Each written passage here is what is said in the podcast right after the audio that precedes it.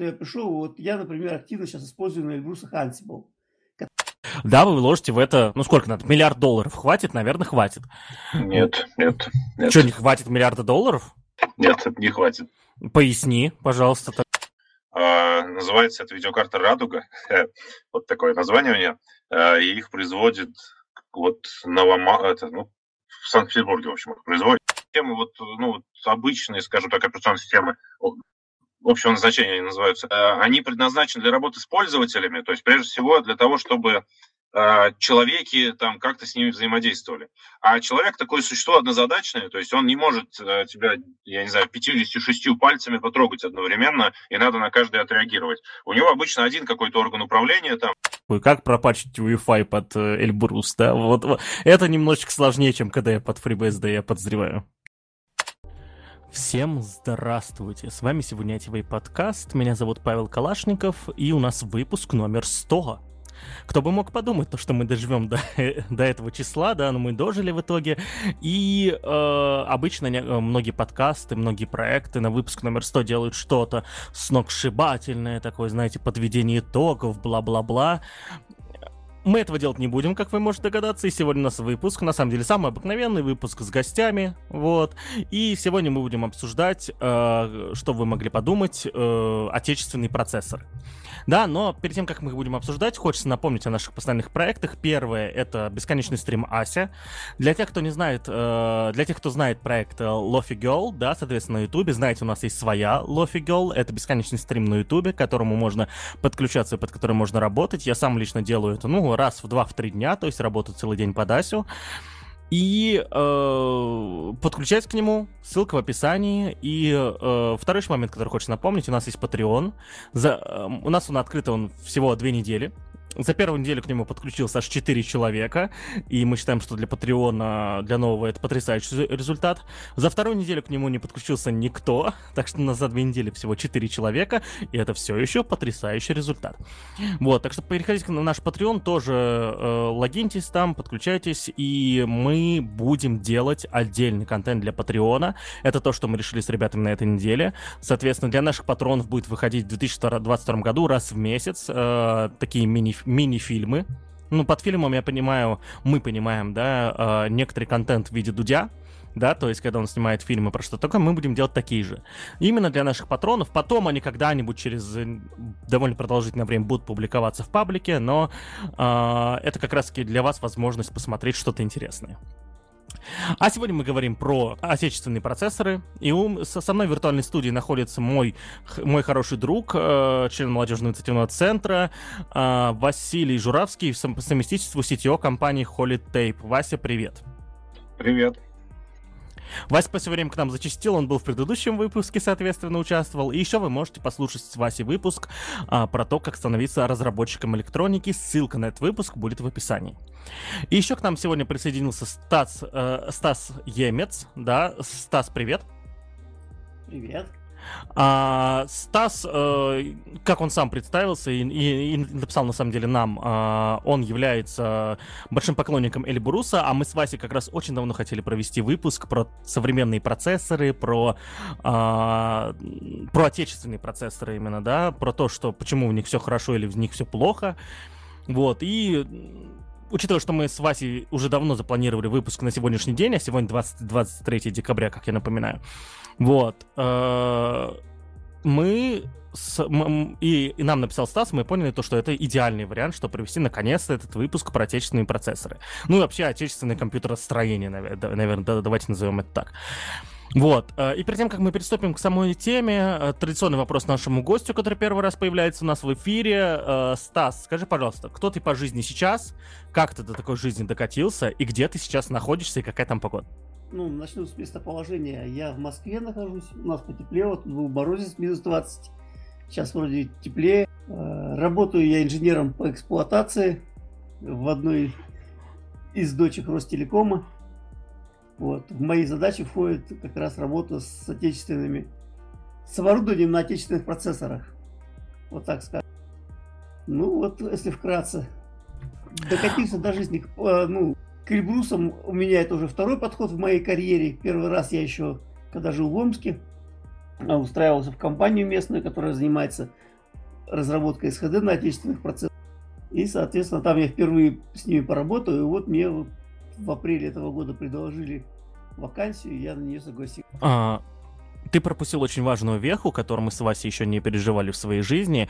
Ты жил в Омске, а теперь живешь в Москве. Как такое получилось и зачем вообще? Принципе, я пришел из Девопса, скажем так, а в Омске в то время, когда я в Москву перебирался, э, были большие проблемы с такими, с вакансиями, в которых что-то можно было девопсом заниматься. Соответственно, для того, чтобы расти как-то ну, вверх, по, ну, профессионально, я решил поехать в то место, где больше всего. Вообще я в Питер хотел, но предложили работу в Москве, и в Москве, а в Москве сколько я уже три года, наверное, четвертый скоро будет. Окей, ну, спасибо ковиду за это. Сегодня люди из Омска, из других городов могут заниматься девопсом удаленно, да. Я сам лично знаю некоторых топовых девопсеров, которые работают удаленно и работают прекрасно, да, э, но у меня важный вопрос. Если ты пришел из DevOps, то кто ты сейчас? То есть ты эксперт по, по эксплуатации, это кто такой вообще? Что, что за зверь такой, эксперт по эксплуатации? Нет, инженер по эксплуатации. Ну, это формальное название. А у нас э, фактически я, сейчас я занимаюсь э, и сборкой э, ПО, которое я могу собрать, даже, в принципе, бэкпортированием патчей. То есть, если нам нужна новая версия ПО, и она не собирается, но есть патч, например, от МЦСТ, я просто-напросто могу, в связи с тем, что маленько там есть знания какие-то в программировании, я могу бы портировать его на новую. Вот. Помимо этого, я физически администрирую эти сами сервера. Вот. Ну и мы участвуем, участвуем в, мере, в меру своих знаний в разработке наших каких-то там продуктов. Вот. И в частности, одна из как бы основных идей, собственно, что я пришел, вот я, например, активно сейчас использую на Эльбрусах Ansible, который, в принципе, там есть, но вот с, с коллегами общаешься, они, вот как там, типа, DevOps ничего там нельзя сделать. Как нельзя сделать? Ansible работает без единого патча, то есть у меня стоит Fedora, 2.9 Ansible я на нее установил, написал роли по e и понеслось управление Эльбрусами на ОС Эльбрус. Такие вот дела. То есть проблем никаких нет, и, ну и помимо этого, мы постоянно, наша команда, как раз задача нашей команды, вот выработать, вот это, как применять можно, как портировать, как э, оптимизировать софт на производительность. То есть у нас в команде три человека, именно, скажем так, линейных сотрудников. Вот, два из них разработчика и один я. Скажем, наверное, даже сисадмин больше. А, у нас есть такое правило в подкасте, которое мы специально не пишем в инструкции для гостей и всегда о нем сообщаем именно во время самого выпуска. Правило «фильтруй базар». Стас, отфильтруй, пожалуйста, базар. Что такое МЦСТ? А, МЦСТ — это, в принципе, компания АО МЦСТ, насколько я знаю, форму у них, собственности акционерного общества, компания, которая производит процессоры линейки Эльбрус, и еще у них процессоры есть МЦСТ, так называемые R или A по-английски — буковка R, я, в общем, перевернутая. А сейчас, по-моему, они там 2000 у них серия, это процессоры на архитектуре Spark. Вот, собственно говоря, МЦСТ – это компания, которая занимается всем этим производством. У них есть еще компания Инеум имени Брука, ну, институт электроники и чего-то там еще имени Брука, которая также занимается производством уже изделий на основе этих процессоров, ну и материнских плат которые, ну, э, МЦСТ, помимо того, что процессоры делают, они еще делают там референсный дизайн плат, сами платы производят, ну или Neom уже производит эти платы. То есть там не поймешь, у них руководство примерно все слито в одно. Погодите, вот я тут и на Квасе, и к Стасу, да, а, обращусь. Я все-таки напоминаю, я просто веб-разработчик, да, но насколько я помню, процессоры Эльбрус работают, вот ты сказал архитектура Spark, я первый раз про нее слышу, но кажется, они же работают на архитектуре RISC, если мне не изменяет память. То есть, uh, что здесь не сходится в моей голове? Нет, uh, тут э, как раз они не риски. Суть в чем заключается? МЦСТ есть старая... Сейчас они никак не расшифровываются, но изначально МЦСТ это аббревиатура от Московского центра изучения Spark технологий в свое время еще, там история у них долгая, но суть заключается в чем? Когда Советский Союз разваливался, некий коллектив, чтобы он не распался, они собрались вот в компанию МЦСТ и работали по подряду Sun Microsystems по разработке процессора Spark. Насколько я знаю. Вот. Может быть, там, конечно, в деталях не так история. И помимо этого они продолжали развивать свою оригинальную архитектуру Эльбрус, которая там берет корни еще тоже с Советского Союза. Вот. Э, сам процессор, э, соответственно, теперь у них в линейке два процессора. Один процессор на архитектуре Spark, а второй процессор на их оригинальной архитектуре, э, который условно называется Эльбрус 2000 или E2K. Ну, E2K, если правильно говорить по-английски. Это архитектура в лиф, так называемая, длинное командное слово, ну, very long instruction load. Суть ее заключается в том, что процессоры с архитектурой лиф, у них есть а, принудительная параллельность, как правильно сказать, да. В общем, они всегда параллельно выполняют несколько команд за один такт. В этом как бы задача. То есть команда, которую они вычитывают, она как раз состоит из набора ну, слова в терминологии, если МЦ, как бы инструкции МЦСТ, в котором сразу зашито несколько команд, и они параллельно все выполняются на разных арифметиковых устройствах. Даже не на арифметико-логических устройствах, а на, там, на каналах зависимости. Из подобных архитектур э, раньше in, NVIDIA карточки были, они все были на вливе, сейчас они, правда, на армии идут. Э, из известных это Intel Titanium процессор, э, тоже влив, с влив архитектурой. Ну и легендарный процессор Transmeta, насколько я знаю, тоже был раньше на архитектуре влив. Uh, уважаемые слушатели, если вы не понимаете о том, о чем мы сегодня говорим, напоминаю, что подкаст ITV нужно слушать с первого выпуска и без пропусков, потому что мы уже обсуждали, в том числе и новостные выпуски нужно наши слушать, потому что мы с ребятами специально подбираем новости такие, чтобы в рамках новости рассказать еще то, что происходит. И, безусловно, у нас всегда были новости и про Эльбрус, и про архитектуры процессоров. Мы рассказывали, что такое архитектура x86 вкратце, да, рассказывали, что такое архитектура э, риск циск, простите, я неправильно, да, их называю, но мысль моя понятна, да, чем, э, соответственно, отличается от всего этого ARM и так далее, и так далее. Вот, э, э, поэтому, если вы немного не понимаете то, о чем идет речь, пожалуйста, посмотрите выпуски, которые вы пропустили, и послушайте их заново, потому что, ну, мы никогда не говорим о контенте, о котором еще не говорили ни разу. Соответственно, у меня следующий вопрос, наверное, наверное, мой, мои любимые вопросы, я всегда с них начинаю, да, потом уже ближе к концу э, выпуска всегда перехожу к какой-то технической истории. А, вот Василий, Стас, я, наверное, с Васи хочу начать, да, чтобы он что-то рассказал. Вот почему некоторые российские компании, вот, нек- э, исп- вы, вы, э, используют в итоге Эльбрус. То есть, если ком- команда Стаса что-то там чем-то управляет, что-то админит, значит, есть что админить, значит, кто-то использует Эльбрусы для какой-то, каких-то бизнес-задач. Вот, и что это за компании, и почему они вынуждены так делать. Вот у меня вопрос сперва к Васе, так как он не, не, непосредственно, не является непосредственным участником этой индустрии, вот, что, что он думает, а потом мы спросим у Стаса, как человек из, из этой индустрии. Ну, здесь, опять же, э, я могу сказать свои, то, что я знаю, то, что я вижу, условно говоря. Э, ну, понятно, что э, ну, опять же, вот применение отечественной элементной базы, применение отечественной электроники – это достаточно важная вещь для стимулирование внутренней промышленности. А, собственно, внутренняя, внутренняя промышленность – это внутренняя добавленная стоимость, это, условно говоря, а, богатство страны, по сути, от этого зависит. Чем больше мы производим высокотехнологичной продукции, тем больше ее экспортируем, и даже если не экспортируем, тем больше мы денежек оставляем внутри страны и так далее, и так далее. То есть это, прежде всего, экономическая история, а, но Конечно, многие из, э, ну, если так коротко ответить, многие из потенциальных потребителей не очень задумываются о ситуации там, о какой-то глобальной экономике страны и так далее. И в целом они ну, в конкурентной борьбе там ну, как-то условно пытаются выбирать лучшее за, за какие-то определенные ресурсы, за определенные деньги.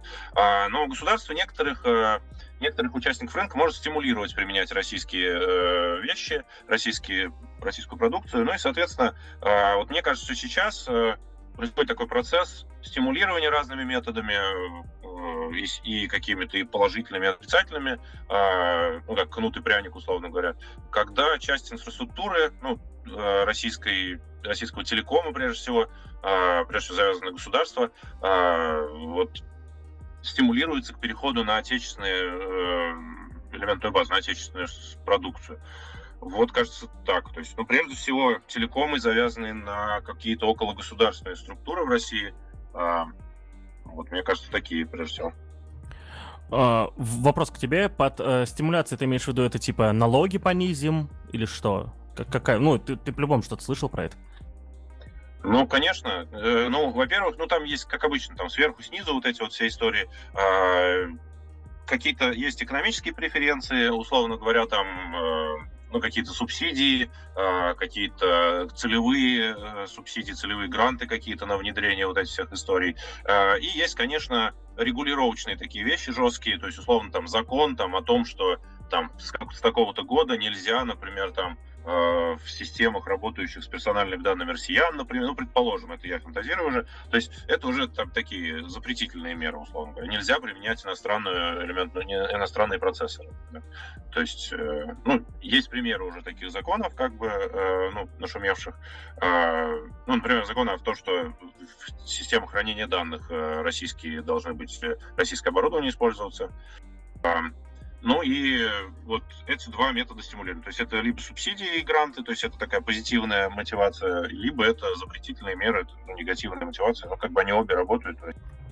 А, окей, Стас, тот же самый вопрос. Э, почему э, некоторые компании, может, ты сможешь как добавить, что-то, что-то ты знаешь, может быть? Ну, в действительности, если вот положить руку на сердце и дать выбор людям, что есть отечественный процессор, а есть неотечественный процессор, что отечественный вряд ли когда выберут, потому что люди, которые принимают решения, они, наверное, более консервативны в этом плане. То есть привыкли работать вот с этим, вот знают, как работает, а вот что-то русское непонятное, плюс э, много мифов и тому подобное. А поэтому для того, чтобы компании, которые что-то производят, совсем не загибались до конца, и чтобы не надо было их постоянно кормить какими-то тоже субсидиями, а, точнее сказать, грантами на разработку. Им дают э, рынок, создают. Этот рынок выглядит в виде того, что поэтапно у нас э, введены законодательно некоторые мероприятия сделаны. А первое, что есть такое понятие критическая информационная инфраструктура, насколько я знаю – и требования к тому, что там с какой-то период должно быть все отечественное использоваться. Ну, э, как отечественное? Продукция, которая находится в реестре Минпромторга отечественной электроники. Вот так, наверное, правильно сказать. Потому что отечественное там не на 100%.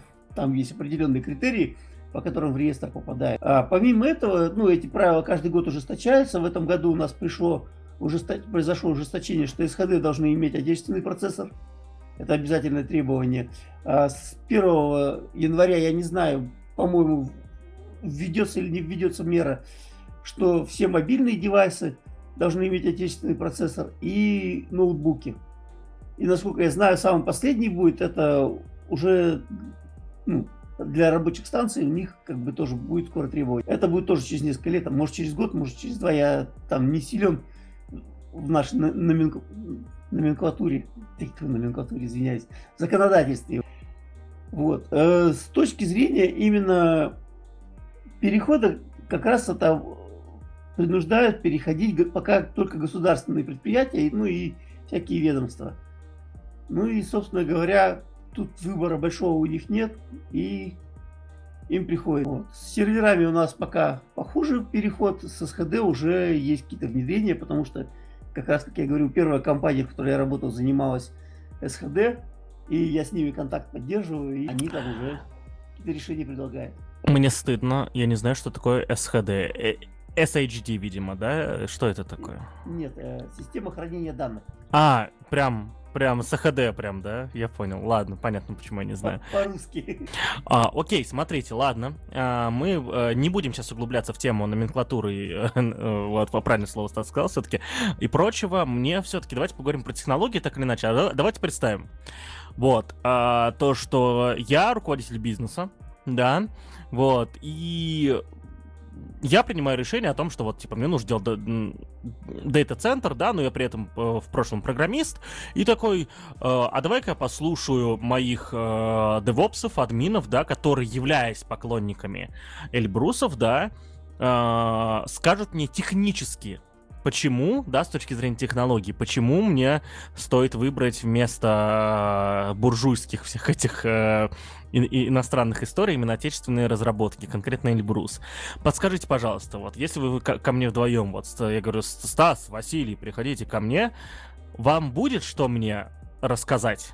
Вот что, чем лучше наше отечественное родное, чем вот другое? Или не будет? Ну, давайте я начну. Ну, да, с точки зрения технологий, не экономики, не прочего, технологий. Технологически, э, если речь идет... А, так, давайте маленько отвлечемся. Мы... У нас помимо Эльбрусов э, в России есть еще компания Baikal Electronics. Она также делает процессоры, и у них э, сейчас в номенклатуре два процессора.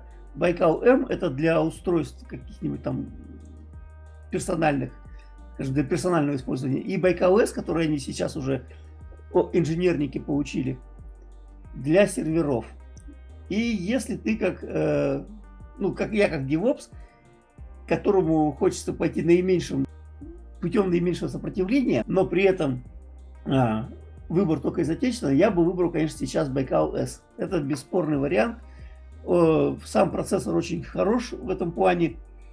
А, один процессор там 48 ядер, э, на плате до 4 процессоров. И самое главное, что это ARM архитектура, и под ARM очень много ПО собранного уже. То есть, ну, я считаю, что это благодаря Raspberry Pi, который в свое время появился и фактически привел Linux э, в экосистему ARM. При, там сейчас вплоть до того, что можно без проблем просто взять и перекомпилировать.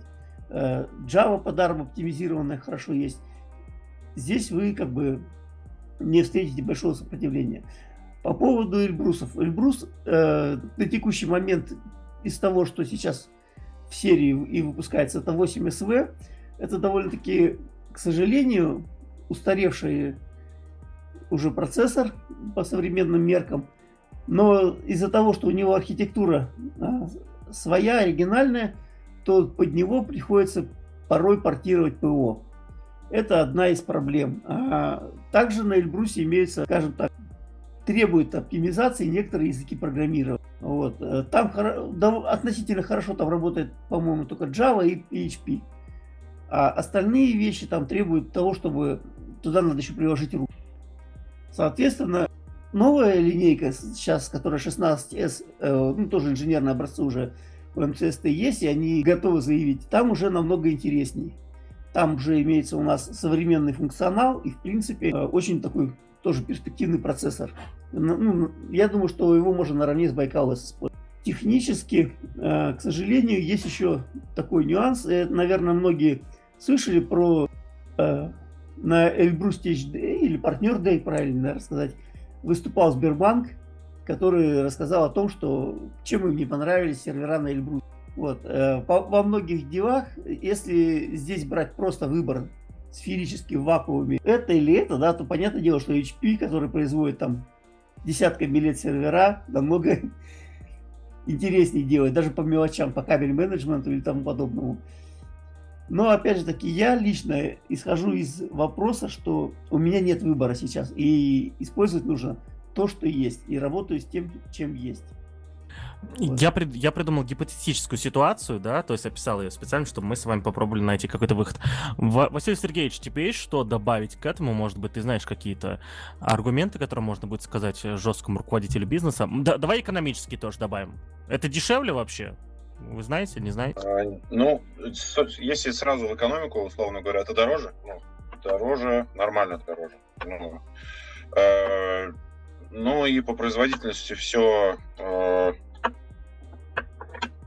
лучше, чем хотелось бы. Как там говорят это? Типа, там говорят, типа, не так плохо, как хотелось бы. Э, на самом деле, э, короче, по экономике все не очень хорошо, вот сразу скажу. Э, но это сейчас. Если, когда будет у нас, условно говоря, таких процессоров выпускаться серийно много, когда будут загружены производства, когда будут загружены там ну, все, все мощности, то эти процессоры явно подешевеют. И, условно говоря, если мы сейчас их начнем покупать, э, стимулируем спрос сейчас, э, загрузим емкости все э, производственной, производственной мощности, э, то, соответственно, цена упадет, цена дойдет до рыночной, я считаю.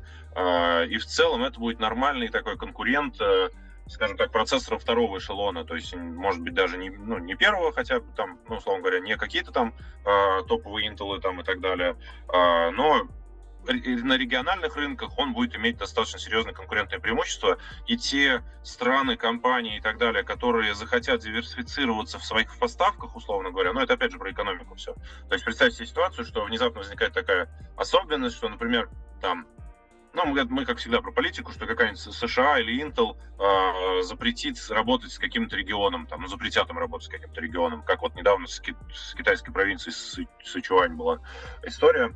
Э, и, соответственно, поставки прекратились. А что такое поставки прекратились? Все, вся инфраструктура пошла э, коту под хвост. То есть там, ну, соответственно, все же надо постоянно менять, обслуживать и так далее. Э, ну и, соответственно, та компания, страна, которая диверсифицировала свои э, источники поставок и свою структуру, э, ну, что такое диверсифицировал, соответственно, добилась того, что у нее вся инфраструктура работает из разных источников, скажем так. Один источник иссяк, есть второй. То есть резервируется как бы вся эта история с поставками. А, ну, если она использует вот какие-то альтернативы, соответственно, у нее есть преимущество. Она более надежная инфраструктура и с, и с экономической, и с политической точки зрения.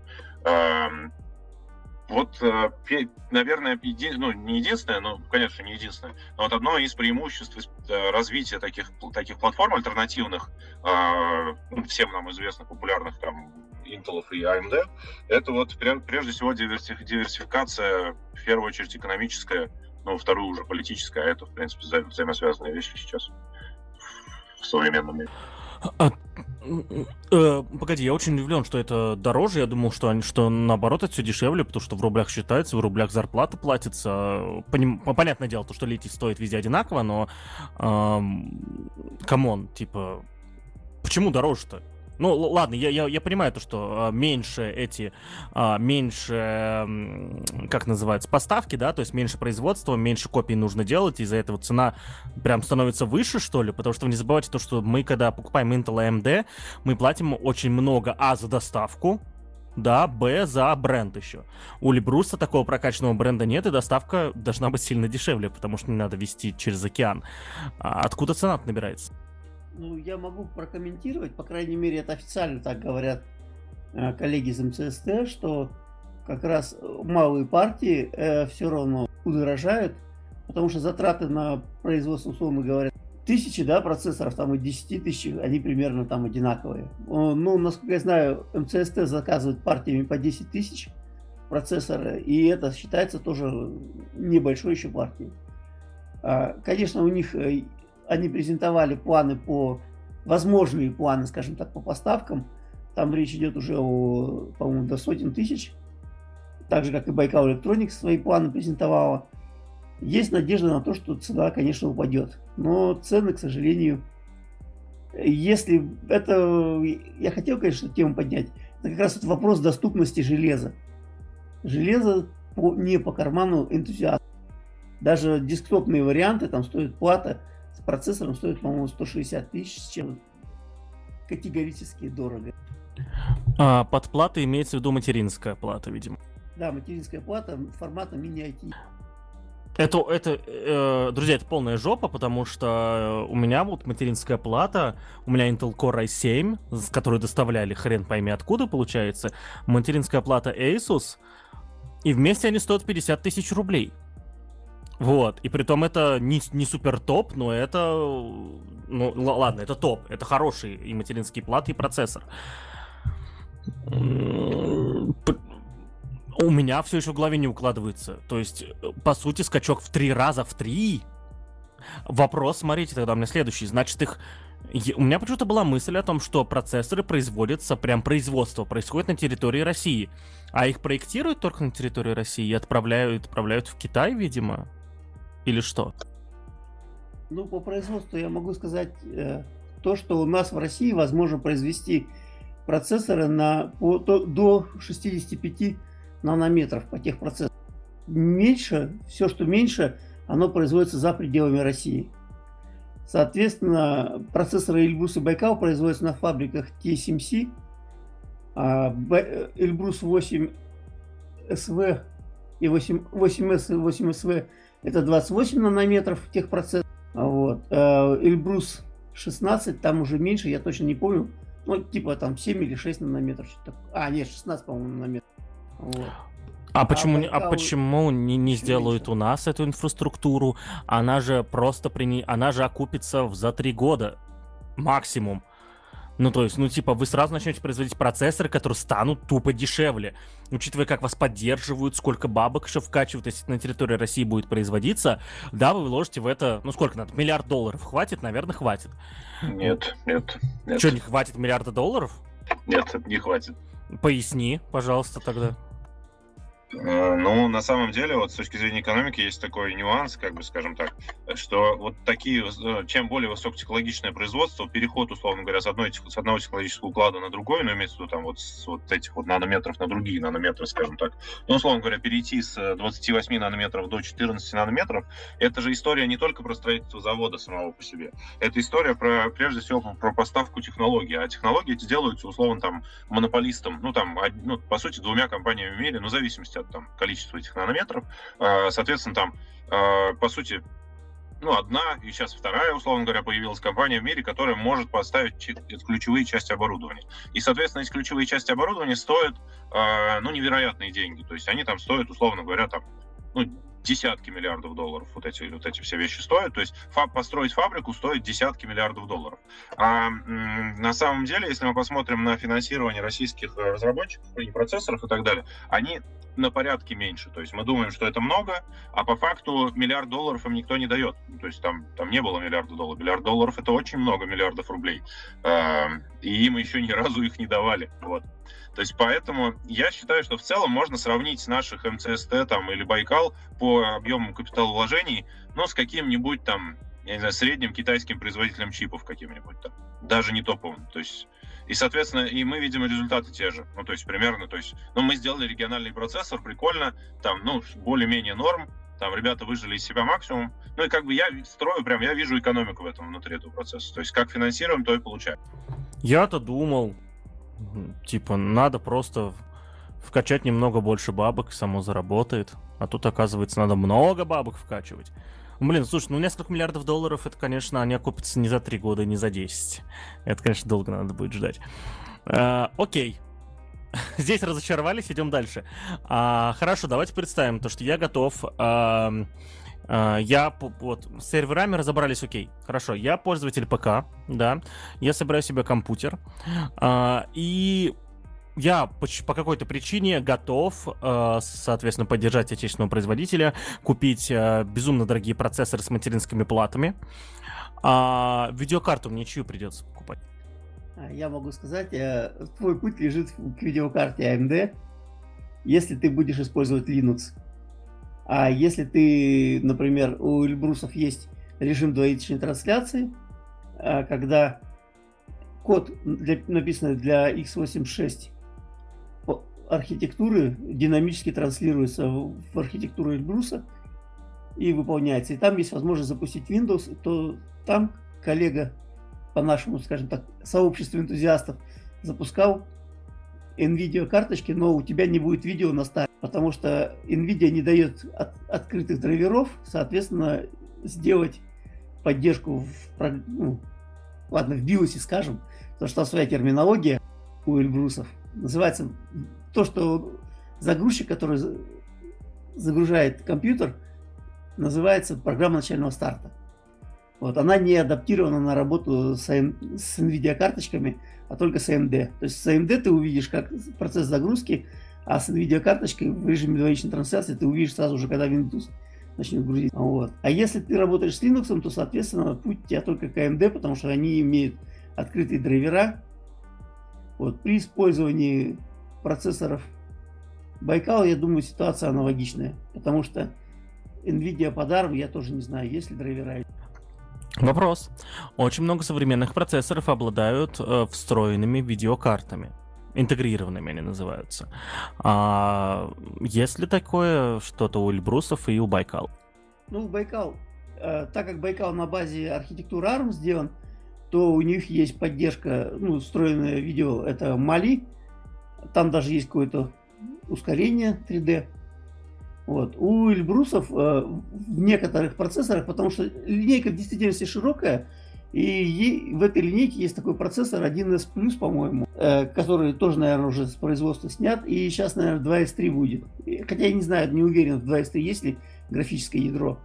Это такие ну, облегченные версии процессоров для более, скажем так, для встраиваемой какой-то автоматики. Э, они по-моему, имеет, то 1С плюс точно имеет какое-то графическое ядро, если я не ошибаюсь, оно лицензировано было раньше у Vivante, а в более современных, я не знаю, у кого оно лицензировано, но я знаю, что какой-то из процессоров будет со встроенной графикой. Хотя, опять же, таки... То есть оте- а отечественных видеокарт вот именно не существует вообще? Дискретно.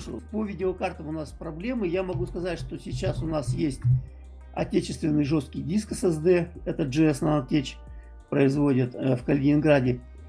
Там отдельная история. У нас есть э, сетевые карты. Одна из них известна такая Ангара, это высокопроизводительное вычисление для суперкомпьютеров. Что-то, ну, аналог, наверное, InfiniBand, а может быть InfiniBand. К сожалению, пощупать мне ее еще не удалось. А у нас есть RAID контроллеры и контроллеры жестких, ну, для жестких дисков. Хотя RAID контроллера не уверен, по-моему, есть. Вот, контроллеры жестких дисков вот из такой из периферии. А, есть память, которую производит, по-моему, в Питере называется ГК снабжение. Они какую-то память производят. Я не знаю, чипы, скорее всего, не наши, но паяет ее вроде в Питере. А, да. Видеокарт, к сожалению, у нас нет. Дополню. Видеокарты на самом деле сами существуют, но они сделаны на AMD, ну, на, на GPU AMD, называется это видеокарта Радуга. вот такое название у нее. А, и их производит вот Новома... Это, ну, в Санкт-Петербурге, в общем, их производит. Там я забыл сейчас, как называется контора. А, но, но на, это видеокарта, прежде всего, индустриальная. Ну, то есть это для каких-то... Ну, это не для, не для персональных компьютеров, скажем. А, видеокарта Радуга, да. То есть а, я, я когда собирал себе ПК, да, вот буквально пару месяцев назад, мне жена сказала, что я упоролся. Видимо, она не знает смысла слова упоролся, потому что можно было заказать видеокарту Радуга. Кайф, кайф, кайф. Вот. Э, хорошо, смотрите, окей. Мне удалось найти отечественную материнскую плату. Мне удалось найти отечественный SSD. Мне удалось э, поставить туда процессор с, э, с интегрированной видеографикой. Мне удалось э, какие-то отечественные кулеры где-то раздобыть, да, вот, то есть э, буквально подключить. Э, что, что мне еще осталось? Э, звуковую карту, ну, сто пудов кто-нибудь доделает. Че, компьютер можно собрать отечественный, что ли? Видимо, да. Почему нет? Я только Но... хотел сказать, что даже купить можешь готовую собранную. И столько отечественных комплектует. Ну, ну на... Сто... Э, прошу прощения. Вася говорит, и потом Стас, давайте, я буду модерировать. Э, ну, по поводу из полностью отечественных комплектующих, скорее на 65%, условно говоря, из отечественных комплектующих-работ. Ну, то есть, если считать работы тоже как бы составляющей отечественной, э, может быть 70%. То есть, какие-то чипы все равно останутся импорт. Стас? Да, я тоже хотел сказать, что во многом обвязка, то есть в большинстве, скорее всего, в стандартном, там, скажем, в массовом продукте у тебя, скорее всего, сетевая карта будет, однозначно чип будет не отечественный. У тебя, скорее всего, звуковая интегрированная на материнскую плату будет не отечественный звук. Вот. Э, по крупноблочному ты можешь взять только ну, процессор, материнскую плату, собранную в России, жесткий диск, ну и память ну, тоже, опять же, по доступности памяти я не знаю. Но, скорее всего, если ты будешь готовый уже собранно покупать, скорее всего, она будет не отечественная. В действительности, э, при сборке серверов, вот компания, в которой я начинал работать, она сейчас достигла, по-моему, они заявляют 94% локализации. Они по максимуму там используют все отечественное настолько, что у них есть как бы сертификат для того, чтобы попасть в реестр, у них 94% считается отечественным. Окей, собрала компьютер. Я забыл про блок питания, но блок питания, я уж надеюсь, что в, в индустриальной стране это можно где-нибудь раздобыть штуку, которая электричество в себя принимает и по проводкам раздает. Я же думаю, уж можно. А, хорошо, и бесперебойник, наверное, там должен быть какой-нибудь. Вот, а, хорошо. А, я собрал компьютер и начинаю туда устанавливать операционную систему. А, давайте решим, что я линуксоид, и я могу одинаково пользоваться и Ubuntu, и Fedora, и Arch Linux я смогу ими пользоваться, или мне придется, а, выбирать какую-то систему, которая... Ой, я, более того, я два компьютера купил. У меня один на Эльбрусе, второй на Байкале. Мне придется как-то отдельно, отдельную систему какую-то, да, скачивать, то есть не Ubuntu, которого с официального сайта, а какую-то пропатченную, да, и с Федорой, и с Арчем то же самое. Ладно, с Арчем отдельная история вообще. Вот. А, либо есть какая-то операционная система, под которой все это работает, или, или операционные системы прямо официальные сборки, да, основные работают, мастер сборки работают прямо и на этих всех процессорах тоже. Ну, по операционным системам здесь это, наверное, самое простое. Если у тебя Байкал, как я уже говорили ранее, это ARM архитектура, и теоретически любая, любой дистрибутив, который имеет у себя сборку для ARM, ARM64 или ARM V8 платформу, потому что Байкал ARM V8 архитектуры – то он у тебя, по идее, заведется. Единственное, у тебя может быть проблема с USB. Есть такой блогер, а, Бачио фамилия, имя не помню. Он, когда тестировал, он Debian у него не стартанул, потому что не смог с USB флешки просто загрузиться, он не увидел USB контроллер на Байкале. А вот Ubuntu загрузилась с внешнего э, с внешней платы с USB и, соответственно, заработала. Вот, насколько я знаю, Байкал обещает изменения, необходимые драйвера в мейнстрим ветку Linux донести. Соответственно, тогда, когда это все туда дойдет, будет работать, в принципе, любая сборка армовая. С Эльбрусом там посложнее. Если тебя интересуют нативные, ну, работа в нативном режиме, то у тебя выбор не сильно большой. Из самых а, есть, наверное, три основных дистрибутива, которые, ну, точно я их щупал, я их знаю, что они есть. Первый самый, собственно говоря, Осель Брус называется. Это разработка компании MCST. Она чем-то напоминает отчасти Debian, чем-то Linux from scratch. Вот. Э, вторая, что у тебя доступно будет, это Astra Linux SE Ленинград. Astra Linux E. Вот. Мы как раз его в прошлом выпуске активно обсуждали. Вот. И третье, наверное, что имеет смысл ставить, это будет возможность поработать с Alt Linux. У Alt Linux просто самый большой репозиторий сейчас собранного, ну и портированного ПО под Эльбрус. У них, по-моему, там 15 тысяч пакетов в Сизифе находится. Соответственно, чтобы у тебя в Астре там, по-моему, 9 тысяч, я считал, ну, на двух. А, а в Лос Эльбрус там поменьше. Вот. Поэтому, в принципе, но, опять же таки, я уже говорил, что у Эльбруса есть режим двоичной трансляции, который позволяет загружать операционные системы, написанные для x86. Соответственно, ты можешь там воспользоваться и Windows, и, любой, и любым Linux. Единственное ограничение, э, работать это, конечно, будет медленнее. Э, помимо этого, если тебе просто ПО запустить какое-то, ты можешь использовать, у них есть такой же транслятор, только в режиме а, операционной системы. То есть ты можешь конкретное приложение в чашрут запустить, и оно будет у тебя исполняться. Я... По производительности, соответственно. Я, я, скажем так, вот со временем а, понял то, что с, в современном мире а, считать то, что что-то может работать с помощью транслятора, это мы считаем то, что оно не может работать, да, то есть... А, а, учитывая то, что все современные большие разработчики наконец освоили автотесты, создать транслятор для чего-то перестало быть сложным. Ты просто берешь э, все тесты, да, то есть э, того, по что ты хочешь написать транслятор, э, пишешь вот эту прослойку и запускаешь эти тесты. Тесты проходят, считает у тебя твой транслятор настолько же стабильный, насколько считают стабильным его разработчики вот исходной штуки, да, поэтому мне кажется в современном мире считать э, что-то работающее по трансляторам, ну да, он есть, классно появился, да, но это вот не совсем то, что хочется, да, потому что, ну, come on, э, большинство игр сегодня можно запускать на Linux, потому что есть транслятор, да, то есть э, и становится, стал ли от этого Linux более играбельным? Нет. Да, то есть и здесь, наверное, то же самое, да, то есть ожидается все-таки, что должно быть нативное использование. Вась, мне кажется, что тебе по предыдущему вопросу, по установке Linux э, на этот, на Эльбрус, есть что сказать. Если нет, я, в следующем мой вопрос был, а я вот пользователь Windows, я захочу поставить, что со мной будет. Если у тебя есть ответ на этот вопрос, отвечай.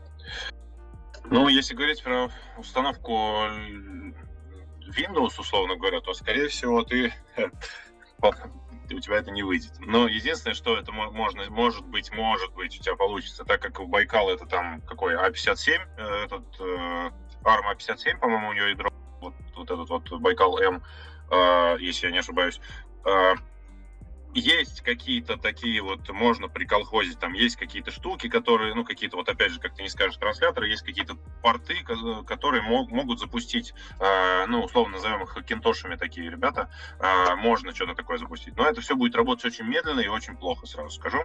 Э, вот. Но на Эльбрус э, по Эльбрус по винде я не отвечу. Э, это, наверное, к Стасу. А, ну, а по операционным системам, условно говоря, там не надо забывать, что еще есть операционная система реального времени, мои любимые. Это штуки для промышленности, которых достаточно, ну, можно сказать, много, чтобы под наши процессоры, что их целых две, по-моему, там. Там одна из них называется нейтрино, а вторую вот я не помню. А, ну, а, мне стыдно, мне опять стыдно. Что такое операционные системы реального времени? Я первый раз слышу и даже не знаю, что это такое. Типа, рассказывай.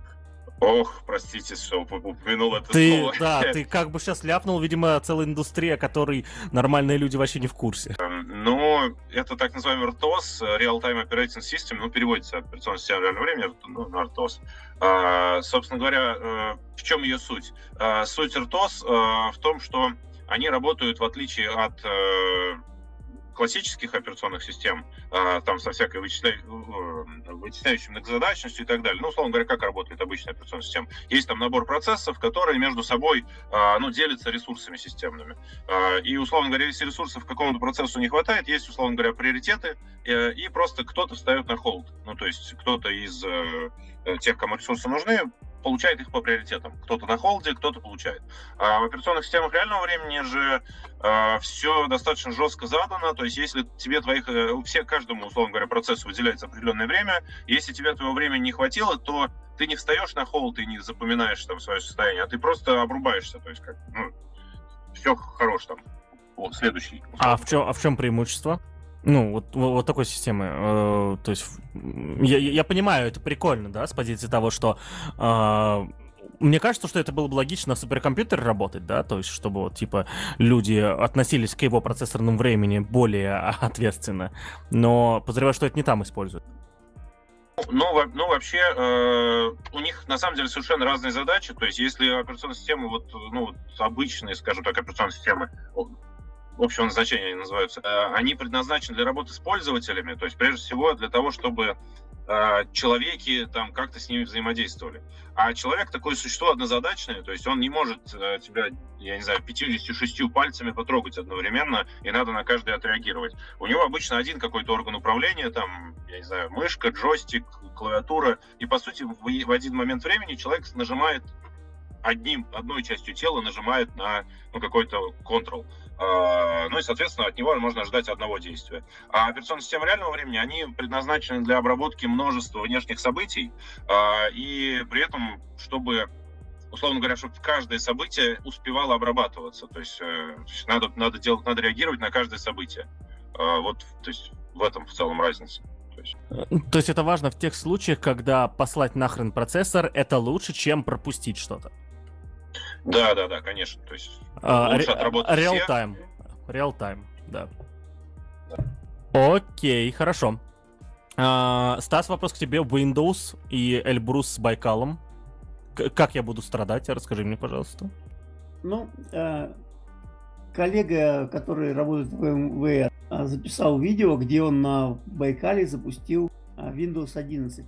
Э, к сожалению. У, у него же седые волосы, э, там дергается глаз, знаю, морщины. Я, я его не знаю лично, да, то есть я его как по интернетам маленько знаком, шапочно в чатиках там про него слышу. Вот. Там есть определенные проблемы на данный момент. То есть первое, что самая проблема, это отсутствие драйверов.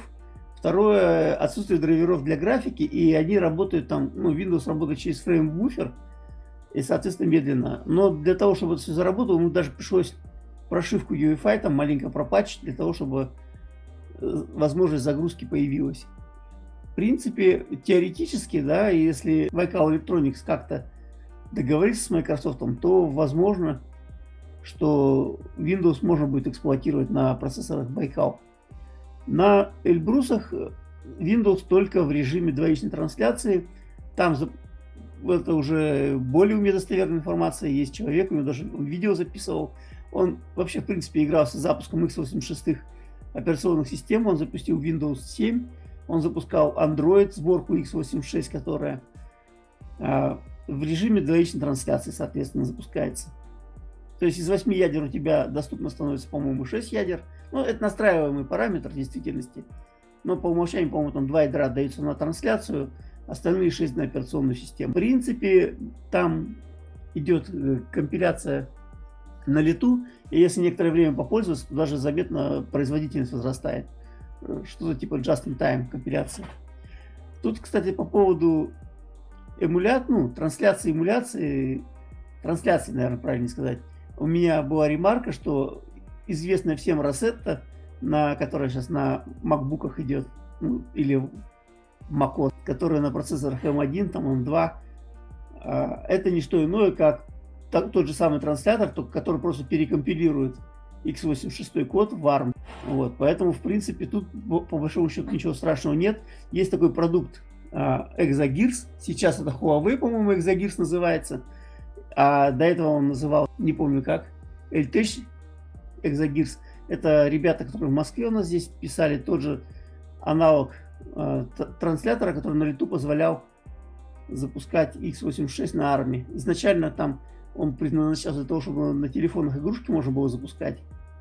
Вот. Но Huawei сейчас выкупил эту компанию, и я так понимаю, что они будут развивать дальше технологию для того, чтобы на их ARM серверах можно было запускать x86 программы без какой-либо доработки дополнительной. Окей, с Linux, с Windows разобрались. Дальше я скажу ужасные вещи, которые звучат примерно так. FreeBSD и, прости господи, Solaris. А, почему-то мне кажется, то, что здесь не то, что здесь есть какой-то свет в конце тоннеля внезапно, или мне только так кажется. Вопрос мой в том, насколько вообще есть что-то, что, что работает. Через транслятор, ну, как бы почему нет? Ну вот хочется не через транслятор. Э, к, к, к разговору об этом, пропачить Wi-Fi под, э, под Эльбрус, да? То есть это вот, помните те, те, самые мемчики десятилетней давности, да, как пропачить KDE под FreeBSD, да, то есть сам разобрался. Вот. А должен быть еще более бородатый чувак, просто с бородой там до земли такой, как пропачить Wi-Fi под э, Эльбрус, да, вот, вот. Это немножечко сложнее, чем KDE под FreeBSD, я подозреваю. Ну, ребята недавно в чатик, э, который посвящен Эльбрусам, пришли, и они заявили желание портировать FreeBSD на Эльбрус.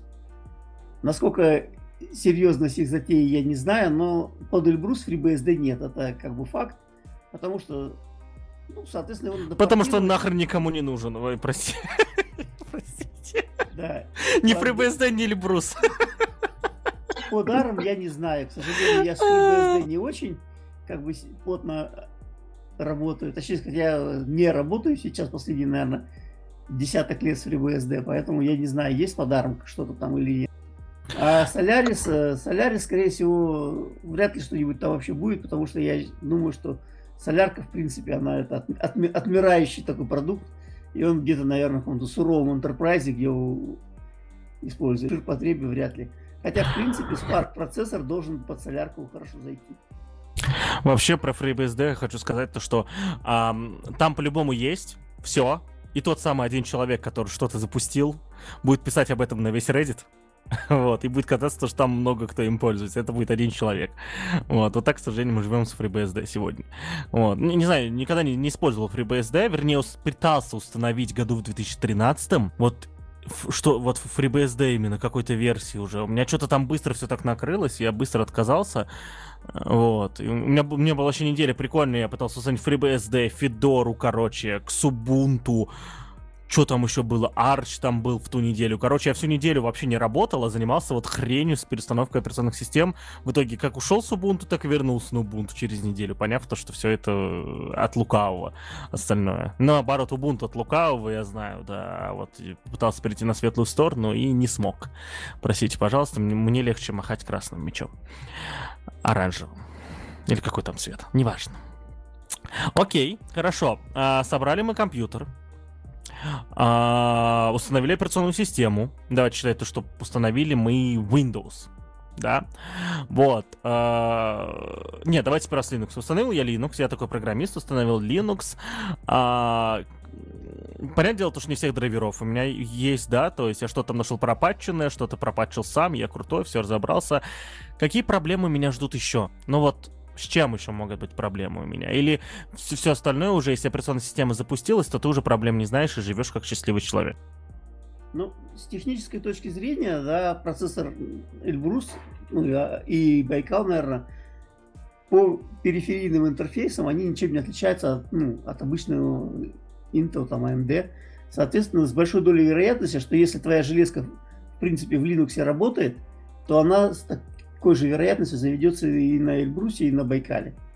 Потому что ядро используется, ну, взяли 5, ох, врать не буду, 5-10, ладно, 5 с хвостиком ядро сейчас вот для Эльбрусов. Для Байкалов тоже из пятой же тоже ветки.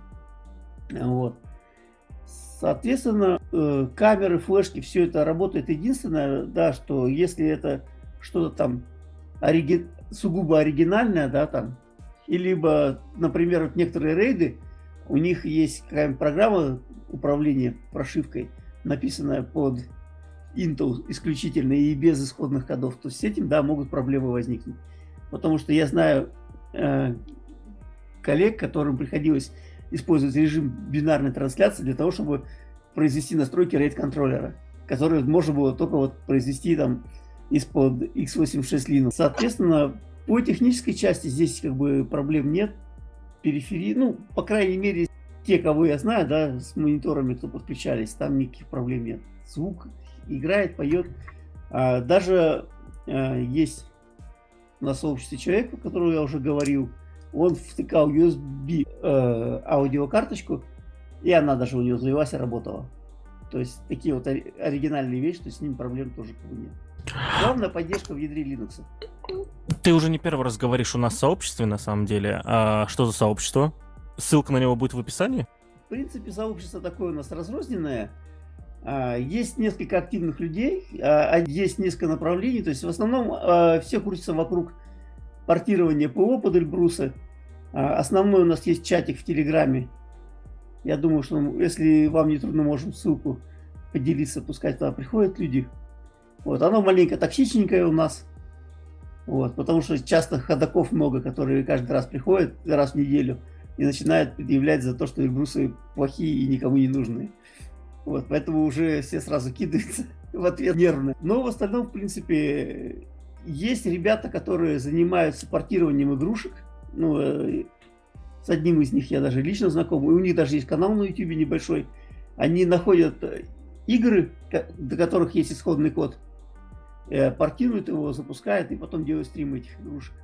Вот недавно они... Ссылка запускали. нужна в описании. Стас, по любое. Вот. вот. Недавно они стримили Counter-Strike. Э, к сожалению, не всегда лицензионная частота исходников, потому что многие нативный код многих игр, вообще, в принципе, под Linux, который портирован, а они обычно на базе утекшего какого-нибудь кода сделаны. В том числе вот Counter-Strike, это на основе утекшего кода. Э, есть парень, который написал один из разработчиков эмулятора, тоже неофициального процессора Эльбрус. Вот. И он также по совместительству является одним из авторов движка, на котором можно там первый, по-моему, Half-Life запускать. И его тоже портировал уже он же на Эльбрус. Вот. Есть люди, которые просто по долгу работы с этим работают. И как-то делятся информацией. Помимо этого, мы пытали, э, у нас был пробный метап в онлайне по Эльбрусам. Тоже, в принципе, там вот как раз выступал э, разработчик эмулятора, очень интересно. Он там рассказывал, как он добывал за, э, ИСа. А, ну, в общем, как он систему команд узнавал для Эльбруса, потому что она закрытая, и то, что сейчас открыто, оно как бы недостаточно для того, чтобы написать эмулятор. Вот очень интересный такой с технической точки зрения доклад.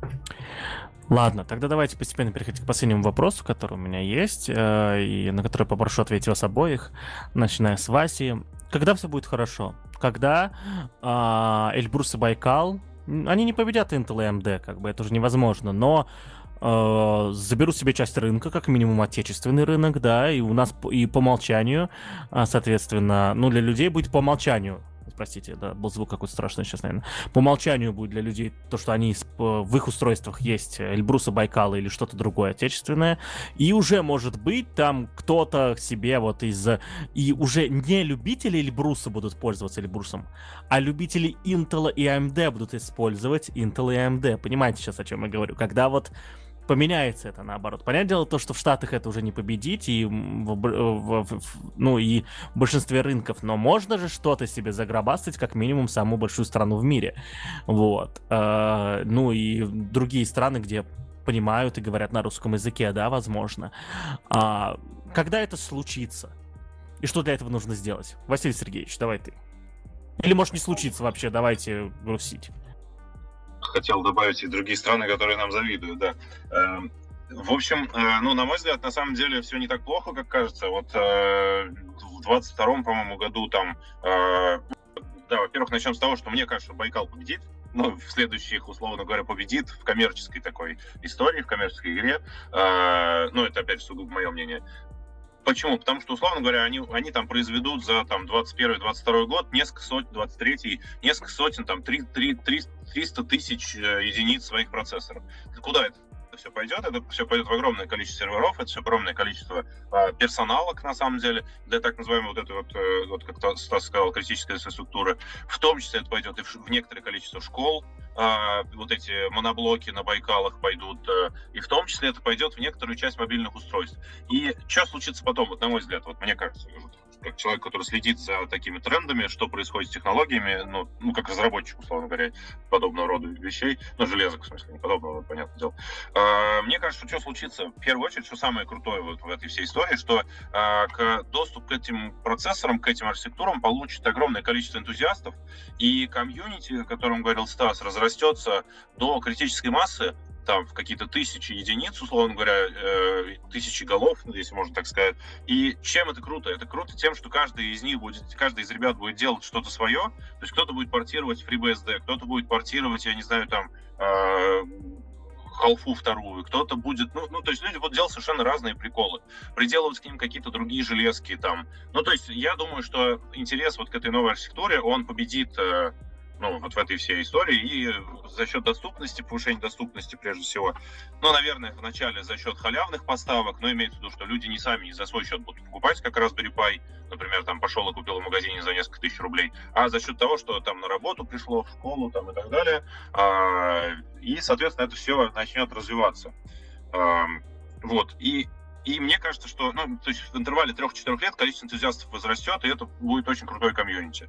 А вот вторая мысль, которая мне показалась, что э, на, можно провести параллель с экосистемой Apple, например. Вот понятно, что у Apple там дикий маркетинг, маркетинг, маркетинг, как правильно сказать, э, но у них технологически примерно одна и та же, одно и то же преимущество было, что сейчас будет у, у того же Байкала или Эльбруса, если они персоналки будут массово делать.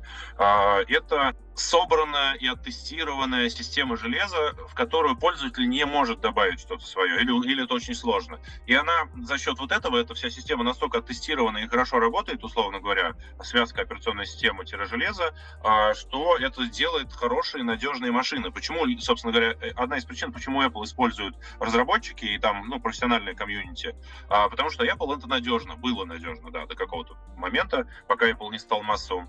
А, и, собственно говоря, я, например, свой первый Mac выбирал, потому что Mac по железу надежно, это, же, это очень надежная железка была. Ну и, соответственно, мне кажется, что условно через 3-4 года российские компьютеры могут начать выбирать люди, которым важно, чтобы эта штука была надежна. Э, если э, ребята, которые будут производить эти персоналки, пойдут по пути э, какого-нибудь Land Rover, я не знаю, там, и будут делать дорого, надежно и эффективно, и достаточно эффективно, то, мне кажется, это, это путь успеха, может быть. Все, у меня все, сори за длинный спич.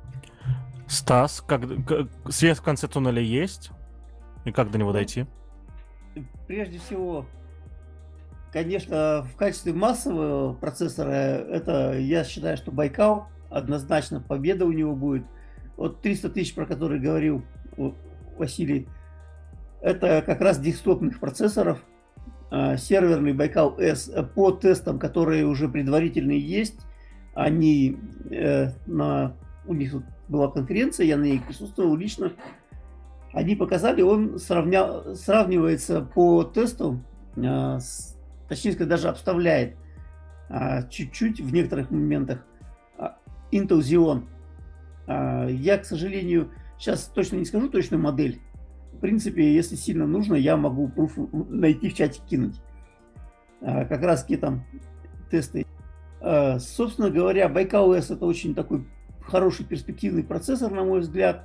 Помимо этого, у него есть потенциал не только быть в России, но и экспортный, потому что все-таки благодаря Амперу, Гравитону, который, ну, Ампер это тоже ARM процессор серверный, в котором, правда, ядер побольше, раза в три. Вот, Гравитон, это который Amazon выпускает и делает свои, ну, позволяет использовать в, своих, в своем обуви. Те же самые кумпенги, которые Huawei использует, благодаря этому ARM на слуху, на слуху он не только в какой-то специализированной среде узкой специалистов там по импортозамещению, но и в принципе у людей.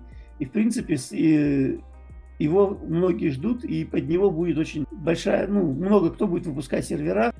Тем более, что, в принципе, да, производительность очень хорошая. Перспективе, перспективы у МЦСТ все-таки мы все ждем, когда выйдет 2S3 процессор, это будет бюджетный, они его хотят сделать бюджетным процессором, который, в принципе, есть надежда, что он будет где-то там в районе, ну, плата с процессором будет в районе 50 там, тысяч обходиться, что, в принципе, для современного айтишника уже не деньги. Вот. И энтузиасты могут позволить себе купить. Просто я знаю людей, которые реально покупали за по 150 тысяч, ну, по 160 тысяч эти платы себе домой. Вот. А один товарищ купил целиком компьютер, по-моему. Тот ему вообще вышел в 300 тысяч. Вот, ждем 16S, это тоже хороший довольно-таки процессор. Э, в нем уже появились такие, появится и поддержка аппаратной виртуализации, и до 16 терабайт памяти можно будет на плату воткнуть. В принципе, я видел тоже плату с четырьмя процессорами. В принципе, она вся утыкана слотами под память. Э, по производительности тесты э, есть только ранних инженерных образцов, но в принципе производительность у него тоже очень хорошая. И есть даже коллеги некоторые рассматривают такой вариант, что Байкал идет как application сервер, ну, Байкал OS, а Эльбрус идет для каких-нибудь там сер- серверов баз данных. Вот. Ну и номенклатура продукции, она, конечно, хотелось бы, чтобы росла. Я надеюсь, что все-таки э, у нас появится какая-то гражданская продукция, хотя бы на Байкалах, которая, я их называю бабушка компьютеры. Это вот устройство, когда людям не обязательно будет понимать, что там за ним раб- находится. А, главное, чтобы браузер запускался. Можно было там в Одноклассники зайти, позвонить вну- внучкам. Для этого оно должно быть дешевле. А ну, на Байкалах оно, в принципе, дешевле будет. И я думаю, что когда они выйдут на партии, там, сотни тысяч, оно упадет еще очень сильно в цене. Зато на них не будет э, постоянно требоваться обновление до следующей версии Windows. И, и вообще ничего требоваться не будет, да? Кроме... Нет, предо- почему? Ви- вирусов нет, как обычно, все прикольно. Ну, слушай, ну вирус это все-таки больше операционно-системная системная штука, да, то есть как бы э, редкий, редким вирусом, я не, я не эксперт, вообще не в курсе, если честно, нужно, чтобы что-то вот там типа процессор какой-то был. Хотя мы все знаем про, помним про Meltdown и как второй назывался-то, господи, вторая уязвимость. Года 3-4 назад была. Спектр. Спектр и Meltdown, да, мы все помним про это, да, еще потом что-то было, да, ладно, что-то есть. Окей. Хотя, знаете, учитывая, что этих процессоров немного пользователей, подозревают то, что... А, а то, чем немного пользуются, оно небезопасно по умолчанию, потому что именно пользователи, их количество огромное, может позволить тебе выяснить, безопасна твоя структура или нет. Окей, я предлагаю, на самом деле, уважаемые друзья, на этом заканчивать. Если, Стас, ты внезапно, раз ты к нам пришел сегодня, вдруг ты хочешь какую-нибудь историю рассказать про Эльбрус, Байкал или что-нибудь вот это вот, вот это вот, то, что мы сегодня обсуждаем, а, что-нибудь интересное, что мы забыли. Так, историю. Не, ну, здесь есть одна вот проблема, которую я уже озвучивал. Это, к сожалению, по Эльбрусу малая доступность оборудования. К счастью, есть э, компании некоторые, которые поддерживают энтузиастов, разработчиков, и они дают некоторое оборудование. Вот у меня даже помимо рабочего, у меня есть еще как раз, скажем так, мое предложение по некоторым разработкам под Эльбрус. победила, и мне дали на 4 месяца еще один компьютер с процессором Эльбрус, удаленный доступ, на котором я там занимаюсь в нерабочее время.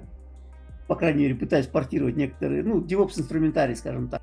Вот. Хотелось бы, конечно, чтобы больше людей вовлекало, ну, интересовалось хотя бы, а не ненавидела по умолчанию.